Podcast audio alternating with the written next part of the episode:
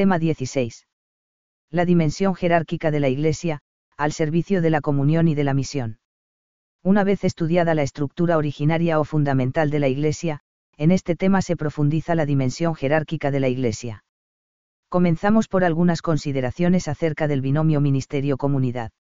Nos ocupamos a continuación de la sucesión apostólica y de la relación entre el primado pontificio y el colegio episcopal. Por último nos detenemos en la dimensión eclesiológica de los presbíteros y de los diáconos. Introducción, acerca del binomio ministerio-comunidad. Como hemos señalado en el tema anterior, uno de los sentidos del término ministerio el tradicional en la teología dogmática designa la función jerárquica. En este sentido dice el Concilio Vaticano II.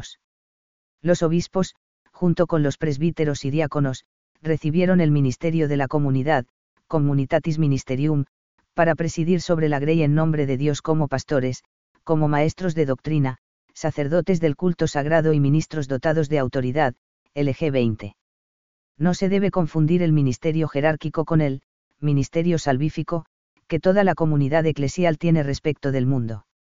En este caso se trata del ministerio jerárquico que surge con el sacramento del orden al servicio del conjunto de todos los fieles. En la relación de estos dos términos, comunidad y ministerio, conviene evitar dos errores de signo contrario. A. Acentuar tanto el ministerio jerárquico que se considere como el verdadero y único portador de la misión en la práctica, dejando que la comunidad de los fieles sea pasiva. Este era un error frecuente en los siglos pasados. B. Subrayar tanto la comunidad, que las funciones de los ministros se vean como una mera delegación de la comunidad, según la concepción protestante del ministerio. De esta manera el ministerio se disuelve en la comunidad cristiana, y sería tarea común de todos los bautizados. Conviene dejar claro, una vez más, que el ministerio jerárquico es de institución divina. Así como en Cristo se da la unidad entre vocación y misión, o consagración, en la Iglesia también se da esa conexión, ella es por vocación, Iglesia igual a vocación de muchos, sacramento de salvación, y esencialmente misionera. Al mismo tiempo, para que la Iglesia pueda llevar a cabo la misión, Cristo hizo partícipes de su consagración y de su misión, por medio de los apóstoles, a los obispos, los cuales transmitieron el ministerio a diversos sujetos en la Iglesia, como veremos a continuación. 1. La sucesión apostólica. Los sucesores de los apóstoles tienen un ministerio público de servicio a la misión de la Iglesia, que se transmite por imposición de las manos. 1.1. Los sucesores de los doce, portadores del oficio apostólico. La dinámica histórica puede ser descrita así, Cristo hizo partícipes de su misión a los apóstoles, y ellos se encargaron de establecer sucesores para continuar con su misión. En el encargo dado a los apóstoles hay un aspecto intransmisible, ser los testigos elegidos de la resurrección del Señor y los fundamentos de la Iglesia. Pero hay también un aspecto permanente de su misión. Cristo les ha prometido permanecer con ellos hasta el fin de los tiempos, CFMT 28, 20. Esta misión divina confiada por Cristo a los apóstoles tiene que durar hasta el fin del mundo, pues el Evangelio que tienen que transmitir es el principio de toda la vida de la Iglesia. Por eso los apóstoles se preocuparon de instituir, sucesores, LG 20, CEC 860. Por tanto, los obispos y subordinadamente los presbíteros tienen en la Iglesia un ministerio público, en el centro del cual y presidiéndolo como cabeza está Pedro y su sucesor, el Papa. En síntesis, todo el ministerio eclesiástico, jerárquico, es, por institución divina, ministerio de sucesión apostólica. Así lo dice el Concilio Vaticano II. Cristo, a quien el Padre santificó y envió al mundo, y en 10,36, ha hecho participantes de su consagración y de su misión a los obispos por medio de los apóstoles y de sus sucesores. Ellos han encomendado legítimamente el oficio de su ministerio en diverso grado a diversos sujetos en la Iglesia. Así, el ministerio eclesiástico de divina institución es ejercitado en diversas categorías por aquellos que ya desde antiguo se llamaron obispos presbíteros, diáconos, LG 28. Como hemos estudiado, el sentido de este ministerio es la representación, el hacer presente, de Cristo sacerdote como cabeza ante y para los fieles, CF. LG 9. Es cierto que la Iglesia entera tiene una función, vicaria, representativa, de Cristo, pues todo cristiano es miembro del cuerpo de Cristo, pero dentro de la Iglesia el ministerio, representa, a Cristo en cuanto cabeza de su cuerpo. 1.2. El modo de la sucesión apostólica, la imposición de las manos. Junto con la oración del ministro ordenante, la imposición de las manos sobre el futuro ministro jerárquico, obispo, presbítero o diácono, es una bendición que significa comunicación del don del Espíritu y del ministerio, cf. LG 23, 28 y 29, CD 2, PO 8, agosto de 2016. Esta forma está testificada como uso reconocido en las cartas pastorales, CF1 TIM, 4,14, 2 TIM, 1,6 a 7. Por la imposición de las manos se transmite la función apostólica del cuidado de los fieles en sus tres formas, episcopado, presbiterado y diaconado. El sacramento del orden está instituido por Cristo, comunica autoridad y gracia, y no solo es un nombramiento o función para predicar el Evangelio. 2. El primado pontificio y el colegio episcopal. En este apartado comenzamos por el estudio de la doctrina sobre el primado pontificio, a partir de la Constitución dogmática Pastora Eternus, del Concilio Vaticano y. A continuación se expone la relación entre el colegio episcopal y su cabeza el Papa, en la perspectiva del capítulo tercero del Lumen Gentium. En la misma perspectiva estudiamos a continuación el magisterio de los pastores y la infalibilidad de la Iglesia. Por último nos ocupamos del sínodo de los obispos y de las conferencias episcopales. 2.1. El primado pontificio en la Pastora Eternus. La Constitución dogmática Pastora Eternus, del Concilio Vaticano I, 1870, declara. Por voluntad de Cristo, existe en la Iglesia el ministerio apostólico, constituido como un cuerpo presidido por una cabeza, Pedro, como principio de unidad. Esta tesis supone el primado de Pedro, que había sido enseñado en el concilio de Florencia, en 1439, en el contexto de un intento de reunificación entre los cristianos orientales y los occidentales, considerando al Papa en su ministerio de cabeza, padre y maestro de todos los cristianos.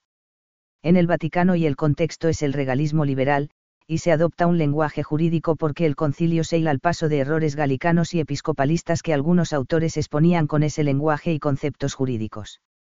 La potestad del primado pontificio se define como potestad de jurisdicción, es decir, de autoridad vinculante, y no sólo de simple coordinación honorífica, con estas características, suprema, no es simplemente un, primum inter pares, y es inapelable, plena, en todos los temas relativos a, fe y costumbres, ordinaria, aneja al oficio primacial, propia, no delegada, inmediata, no necesita mediación de los obispos o los gobiernos, y verdaderamente episcopal, puede ejercer su autoridad en toda la Iglesia Universal al modo como cada obispo ejerce la autoridad en su Iglesia local. La infalibilidad del romano pontífice, como don de Cristo, se refiere aquí únicamente a las definiciones, ex catedra, diciendo que, son irreformables por sí mismas y no por el consenso de la Iglesia, referencia al galicanismo. 2.2. Primado y episcopado según el Concilio Vaticano II. La relación entre primado y episcopado puede analizarse siguiendo de cerca el capítulo tercero del Lumen Gentium. Se introduce el tema, cf. LG 18, declarando la intención de completar la doctrina del Concilio Vaticano y sobre el primado pontificio, ahora en el marco del episcopado, se integra el oficio primacial en el interior del colegio episcopal. A. El primer fundamento es la constitución de los apóstoles, por parte de Cristo, como colegio estable. Cristo, al instituir a los doce, formó una especie de colegio o grupo estable y eligiendo de entre ellos a Pedro lo puso al frente de él, LG 19. Colegio es término procedente del derecho romano, si bien el Concilio Vaticano II no lo quiso emplear según su uso jurídico habitual, como reunión de miembros, iguales, puesto que el Papa es su cabeza, y tiene autoridad personal y propia. El adjetivo estable significa que implica el orden de un cuerpo, no solo en sentido jurídico sino según la revelación bíblica y la tradición eclesial. Pues bien, señala el Vaticano II comenzando a exponer la fundamentación dogmática de la colegialidad episcopal, así como, por disposición del Señor, San Pedro y los demás apóstoles forman un único colegio apostólico, por análogas razones están unidos entre sí el romano pontífice, sucesor de Pedro, y los obispos, sucesores de los apóstoles, LG 22, cf. CIC, CAN 330. Esto consta por testimonios provenientes de la antigua disciplina, durante el primer milenio, cartas de comunión, concilios y consagraciones episcopales al menos con tres obispos. Se entra a formar parte del colegio en virtud de la consagración episcopal y en comunión jerárquica. La consagración sacramental es la causa, y la comunión es la condición, para el ejercicio legítimo del episcopado, G. Phillips. Por tanto, la potestad que Pedro y los apóstoles recibieron de Cristo, la poseen ahora el Papa y los obispos bajo el primado del Papa, cf. CEC 881. B. El concilio recoge y completa, respecto a la pastora eternus del concilio Vaticano y, la doctrina de la potestad del Papa subrayando el sentido de su función de confirmar, mantener y reforzar la unidad en la Iglesia, cf. CEC 882. Por lo que se refiere a la autoridad de los obispos, declara Lumen Gentium, el colegio o cuerpo episcopal no tiene ninguna autoridad si no se le considera junto con el romano pontífice, sucesor de Pedro, como cabeza del mismo. Como tal, este colegio es, también sujeto de la potestad suprema y plena sobre toda la Iglesia, que, no se puede ejercer, a no ser con el consentimiento del romano pontífice, LG 22, CF. CIC, CAN. 336. Respecto a la potestad del Colegio de los Obispos sobre toda la Iglesia, hay dos modalidades de su ejercicio, una forma solemne, el Concilio Ecuménico CF. CIC CAN. 337, 1, y una forma ordinaria, Magisterio Ordinario de los Obispos. Hay que tener en cuenta que, no existe concilio ecuménico si el sucesor de Pedro no lo ha aprobado o al menos aceptado como tal, LG 22. La Constitución dogmática señala el significado del colegio episcopal con estas palabras. Este colegio, en cuanto compuesto de muchos, expresa la diversidad y la unidad del pueblo de Dios, en cuanto reunido bajo una única cabeza, expresa la unidad del rebaño de Dios, LG 22. Indica asimismo en qué consiste el ministerio episcopal, cada uno de los obispos, por su parte, es el principio y fundamento visible de unidad en sus iglesias particulares, LG 23. Como tales ejercen, su gobierno pastoral sobre la porción del pueblo de Dios que le ha sido confiada, y vid. Asistidos por los presbíteros y los diáconos.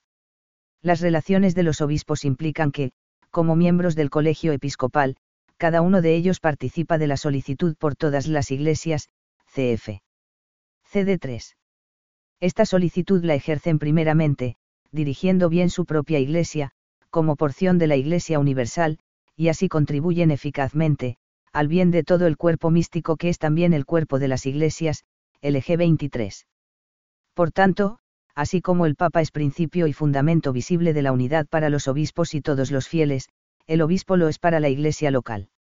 A la vez el obispo debe tener, solicitud por la iglesia universal, la hace presente en la iglesia local y viceversa, hace presente la iglesia local en la universal. Esta solicitud debe extenderse particularmente a los pobres, cf. Y 2, 10, a los perseguidos por la fe y a los misioneros que trabajan por toda la tierra, cf. CEC 886. La potestad de los obispos incluye sus tres tareas u oficios, enseñar, santificar y gobernar, cf. CEC. En 888 a 896. Como hemos dicho, si bien el Concilio Vaticano II no distingue entre, potestad de orden, tradicionalmente vinculada a la misión de santificar, y, potestad de jurisdicción, que sea vinculado a las misiones de enseñar y gobernar, señala que el ejercicio episcopal de enseñanza y de gobierno depende de la comunión con el Papa, que modera la autoridad episcopal, la consagración episcopal, junto con el oficio de santificar, confiere también los oficios de enseñar y de regir, los cuales, sin embargo, por su misma naturaleza, no pueden ejercerse sino en comunión jerárquica con la cabeza y los miembros del colegio, LG 21. 2.3. El magisterio de los pastores y la infalibilidad de la Iglesia. En este apartado abordamos en primer lugar el sentido del magisterio ordinario del Papa y de los obispos. En segundo lugar situamos este magisterio en el marco de la infalibilidad de la Iglesia. A. El magisterio ordinario del Papa y de los obispos. El Concilio Vaticano II, ver para todo ello LG 25, distingue, dentro del oficio de predicar el Evangelio que tienen los obispos, la misión de, ganar nuevos discípulos para Cristo, y el oficio de predicar con autoridad, al pueblo que les ha sido encomendado. Estas dos tareas coinciden con dos términos del Nuevo Testamento, querigma, el Evangelio proclamado a los gentiles, y la didascalia, enseñanza de la fe a los creyentes en nombre de la Iglesia. Al hablar de magisterio, nos referimos sobre todo a este segundo aspecto, la enseñanza autorizada de los pastores. Esta enseñanza de los obispos se llama auténtica, lo que quiere decir una enseñanza sobre fe y costumbres, sobre la revelación, y no una opinión personal, proclamada en nombre y con la autoridad de Cristo, gracias a la asistencia del Espíritu Santo y en comunión con la fe de la Iglesia. Cuando el obispo enseña una doctrina contenida directa o indirectamente en el depósito revelado, los fieles deben reconocerlo como testigo de la verdad revelada, y aceptarla con asentimiento intelectual de orden religioso, religioso animio obsequio. Es una adhesión por motivos de fe, pues la autoridad del magisterio no deriva de los razonamientos que contenga siempre convenientes, sino del Espíritu Santo que asiste a los obispos, aunque no propongan una doctrina infalible e irreformable. En cuanto al magisterio ordinario o auténtico del Papa, debe prestársele de manera particular esta, adhesión religiosa de la voluntad y del entendimiento. Se trata de un asentimiento creyente ahora fundado, además, en la razón especial de provenir del Doctor Supremo de la Iglesia.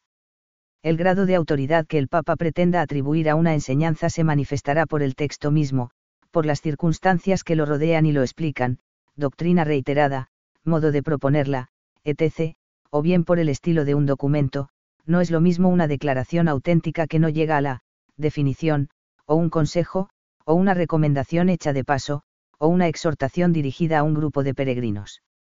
Hay que evitar dos extremos, no tener en cuenta el magisterio ordinario del Papa con el pretexto de no ser infalible o, por el contrario, considerar cualquier afirmación como infalible, si él quisiera una aceptación de ese género recurriría a una definición ex cátedra, como luego veremos.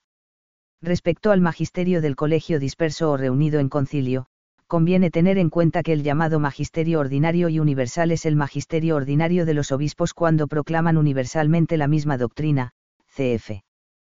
Concilio Vaticano I, DS 3011. La más antigua tradición considera que debe aceptarse la enseñanza de todos los obispos.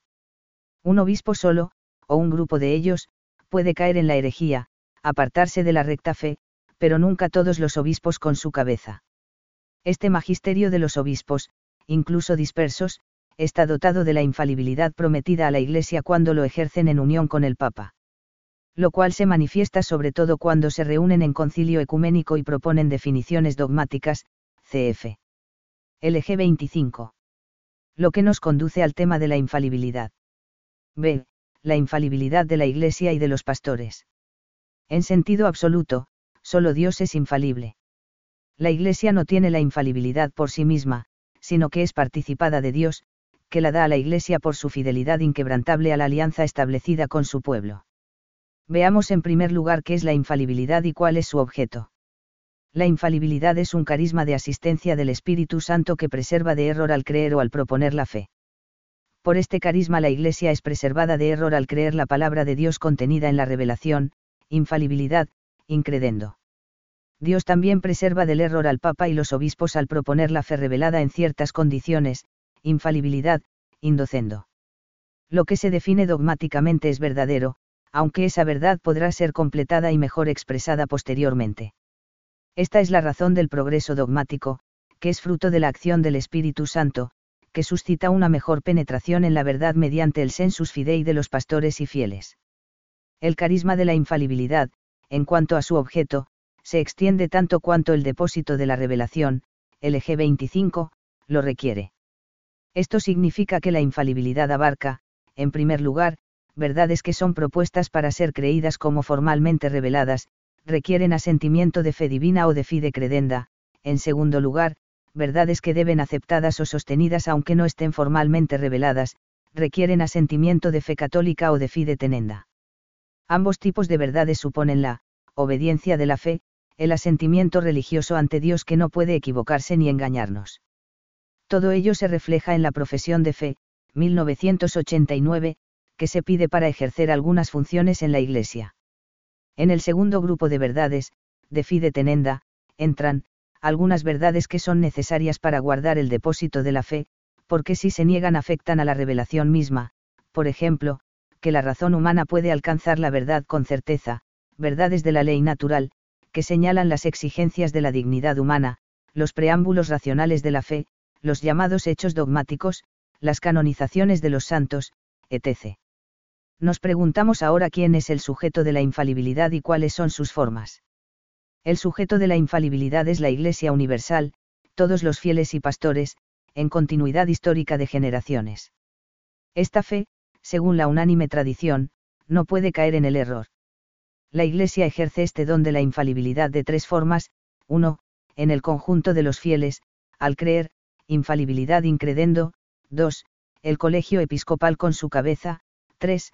El Papa personalmente, en virtud de su oficio de pastor y doctor supremo. Las dos últimas formas componen la infalibilidad, al enseñar, indocendo. El conjunto de los fieles es infalible al creer.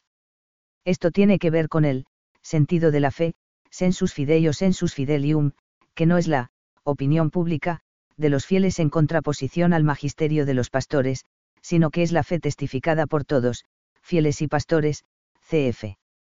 LG 12. El colegio episcopal en comunión con su cabeza, el Papa, sea que estén dispersos o que estén reunidos en concilio ecuménico, cf. LG 25, con tal que estén además de acuerdo no solo con el contenido sino también con el carácter obligatorio, irreformable y definitivo de una determinada proposición. Las definiciones pontificias ex cátedra, gozan de aquella infalibilidad, con que el Divino Redentor ha querido dotar a su Iglesia, LG 25, cuando ejerce su magisterio supremo en ciertas condiciones, CF Cap 4 de la Constitución Pastora Eternus del Vaticano y DS 3074-1839. 1 que ejerza su oficio de pastor y doctor de todos los cristianos.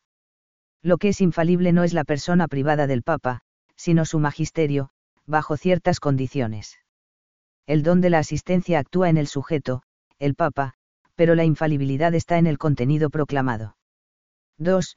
Que empeñe su suprema autoridad apostólica, es decir, que desee comprometer en grado máximo su función profética como sucesor de Pedro.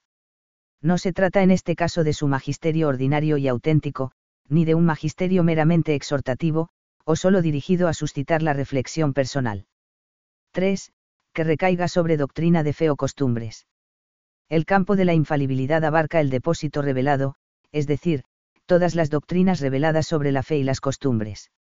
Pero también las verdades que, sin estar formalmente reveladas, tienen una directa relación con la revelación, como dijimos. 4.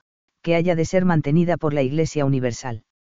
El Papa debe manifestar la intención de definir una doctrina que propone al asentimiento definitivo y permanente de toda la Iglesia. Se trata de la intención, de proclamarla con un acto definitivo, LG 25. 5. La irreformabilidad del magisterio infalible. La consecuencia del magisterio infalible es la inmunidad de error. Las definiciones del Papa o de los concilios son, irreformables, por sí mismas porque están garantizadas por la asistencia del Espíritu Santo prometida por el Señor. 6. Las definiciones dogmáticas expresan la fe de la Iglesia. No son novedades, sino que otorgan la máxima certeza a lo ya poseído por la fe de la Iglesia. Lo cual supone la indagación necesaria en orden al conocimiento preciso de la Escritura y la tradición, consultas al episcopado, peritos, etc. CF. LG 25. 2.4. El Sínodo de los Obispos y las Conferencias Episcopales. El Sínodo de los Obispos y las Conferencias Episcopales, en sus formas y dinámica actuales, son dos instituciones que han surgido como fruto del Concilio Vaticano II. Las iglesias particulares vecinas y de cultura homogénea forman provincias eclesiásticas o conjuntos más vastos llamados patriarcados o regiones, cf. Canon de los Apóstoles 34 los obispos de estos territorios pueden reunirse en sínodos o concilios provinciales. De igual manera, hoy día, las conferencias episcopales pueden prestar una ayuda múltiple y fecunda para que el afecto colegial se traduzca concretamente en la práctica, LG 23, CEC 887. A. El Sínodo de los Obispos, CF. CIC, CC 342 a 348, es un organismo donde un número apreciable de obispos de distintas partes del mundo se reúnen para una estrecha colaboración entre los obispos y el Papa. No es un concilio, en pequeño, pues no se reúnen todos los obispos de la Iglesia. Tiene como misión ayudar al Papa con sus consejos para la evangelización, según las necesidades de los tiempos y lugares, y para la conservación y fortalecimiento de la disciplina eclesiástica. Debate cuestiones y elabora propuestas, pero no emite decisiones o decretos, asunto que compete al Papa. De este modo el sínodo colabora con el Papa, y bajo su autoridad, en el ejercicio de su misión en la Iglesia Universal. Es una manifestación del espíritu colegial y de la sinodalidad, CF Supra, tema 11. En palabras del Papa San Juan Pablo II, el sínodo es, una expresión particularmente fructuosa y un instrumento de la colegialidad episcopal. De ahí también que el sínodo subraya, la cooperación de los obispos por encargo del Papa, aspecto primacial, el Papa actúa como cabeza de la Iglesia, la acción universal de la Iglesia, aspecto exterior, misión de la Iglesia hacia el mundo. B. Las conferencias episcopales, promovidas también por el Vaticano II, CF. CD 37 a 38, son también expresiones de la índole colegial del episcopado. Tienen como finalidad el apoyo y la coordinación pastoral entre los obispos de una misma región, pero no los sustituyen en el gobierno de cada iglesia local. Según la Carta Apostólica de San Juan Pablo II a Pastala Suaus, 1998, las conferencias son realizaciones del espíritu colegial, y válidos instrumentos pastorales en la actualidad. Tienen unas competencias determinadas por la autoridad suprema, y los obispos de la conferencia ejercen conjuntamente sobre ellas su propia autoridad episcopal, de manera que sus decisiones sobre esas materias son vinculantes para todas las iglesias de la región si son aprobadas por una mayoría cualificada de los obispos y, reconocidas, recognitio, por la sede apostólica. 3. Los presbíteros y los diáconos. Aquí nos centramos exclusivamente en la dimensión eclesiológica del presbiterado y del diaconado. Presuponemos conocidos los datos principales derivados del sacramento del orden. 3.1. El orden de los presbíteros, y los presbiterios locales. Según el Concilio Vaticano II, todos los presbíteros, en unión con los obispos, participan en el único sacerdocio y en el único ministerio de Cristo, Po, 7. Mediante la unción del Espíritu Santo que han recibido en la ordenación sacramental, los presbíteros participan del sacerdocio de Cristo no del sacerdocio del obispo pero lo hacen en común con los obispos. Al tratar de los presbíteros desde la perspectiva eclesiológica cabe referirse a su posición en la Iglesia universal y en la Iglesia local, es decir, el orden universal de los presbíteros, y los presbiterios, de cada Iglesia. A. El orden de los presbíteros en la Iglesia universal. Por la ordenación, cada presbítero es incorporado al conjunto de los presbíteros para cooperar con el conjunto de los obispos. Los presbíteros son constituidos en el orden del presbiterado para ser los cooperadores del orden episcopal, PO 2, CF. LG, 28. Por tanto, cooperan en la solicitud por todas las iglesias, propia del episcopado. El don sacramental originariamente recibido no les destina a una misión limitada o a un territorio determinado, sino al servicio del bien de toda la Iglesia y de la misión universal de la Iglesia, en comunión jerárquica con los obispos de ahí que todos los presbíteros han de sentirse afectados por las necesidades de la Iglesia Universal, para ejercer su ministerio en las iglesias locales que lo necesiten, como si fuera en la propia diócesis de incardinación. Así lo recoge el Catecismo de la Iglesia Católica, en virtud del sacramento del orden, los presbíteros participan de la universalidad de la misión confiada por Cristo a los apóstoles. El don espiritual que recibieron en la ordenación los prepara, no para una misión limitada y restringida, sino para una misión amplísima y universal de salvación hasta los extremos del mundo, po 10, dispuestos a predicar el Evangelio por todas partes, OT 20, CEC 1565. B. Los presbiterios locales. Como hemos dicho, en virtud de la ordenación sacramental, todos los presbíteros forman parte del orden de los presbíteros. Ahora bien, análogamente a cómo la Iglesia Universal se realiza en las iglesias particulares, el orden universal de los presbíteros vive existencialmente en el conjunto de todos los presbiterios de las iglesias, presididos por los obispos, en unidad de misión y en diversidad de ministerios. En otros términos, la pertenencia a los presbiterios locales tiene el mismo origen sacramental que la pertenencia al orden universal de los presbíteros. Así como todo bautizado pertenece a la vez a todas las iglesias locales que constituyen la Iglesia Católica, análogamente los presbíteros pertenecen sacramentalmente a todos los presbiterios de las iglesias locales en los que existe el orden de los presbíteros. Esta pertenencia sacramental no viene anulada por las necesarias, y diversas, dependencias jurídicas. Así como un bautizado pertenece jurídicamente a una iglesia local determinada en virtud del domicilio, análogamente los presbíteros tienen una dependencia jurídica determinadas por el título canónico pastoral de la incardinación. Así, en el presbiterio de una iglesia local existe el grupo mayoritario de presbíteros de incardinación diocesana, y presbíteros incardinados en otras estructuras jurisdiccionales, en otras diócesis, ordinariatos, prelaturas, etc., o en institutos de vida consagrada. Los presbíteros, como colaboradores diligentes de los obispos y ayuda e instrumentos suyos, llamados para servir al pueblo de Dios, forman con su obispo un único presbiterio, dedicado a diversas tareas. En cada una de las comunidades locales de fieles hacen presente de alguna manera a su obispo, al que están unidos con confianza y magnanimidad, participan en sus funciones y preocupaciones y las llevan a la práctica cada día, LG 28.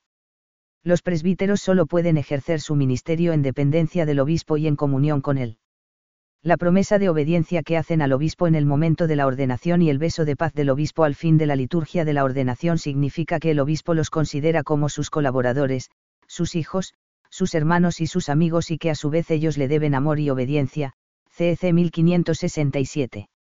El obispo preside la vida de la iglesia local, y todos los presbíteros mantienen con él relaciones jurídicas diversas según su diferente incardinación.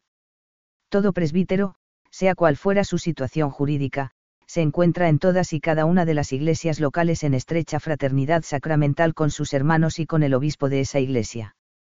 Los presbíteros, instituidos por la ordenación en el orden del presbiterado, están unidos todos entre sí por la íntima fraternidad del sacramento. Forman un único presbiterio especialmente en la diócesis a cuyo servicio se dedican bajo la dirección de su obispo, Pocho la unidad del presbiterio encuentra una expresión litúrgica en la costumbre de que los presbíteros impongan a su vez las manos, después del obispo, durante el rito de la ordenación, CEC 1568. 3.2. El, orden de los diáconos. En el grado inferior de la jerarquía están los diáconos, que reciben la imposición de manos no en orden al sacerdocio, sino en orden al ministerio, non ad sacerdotium sed ad ministerium, LG 29.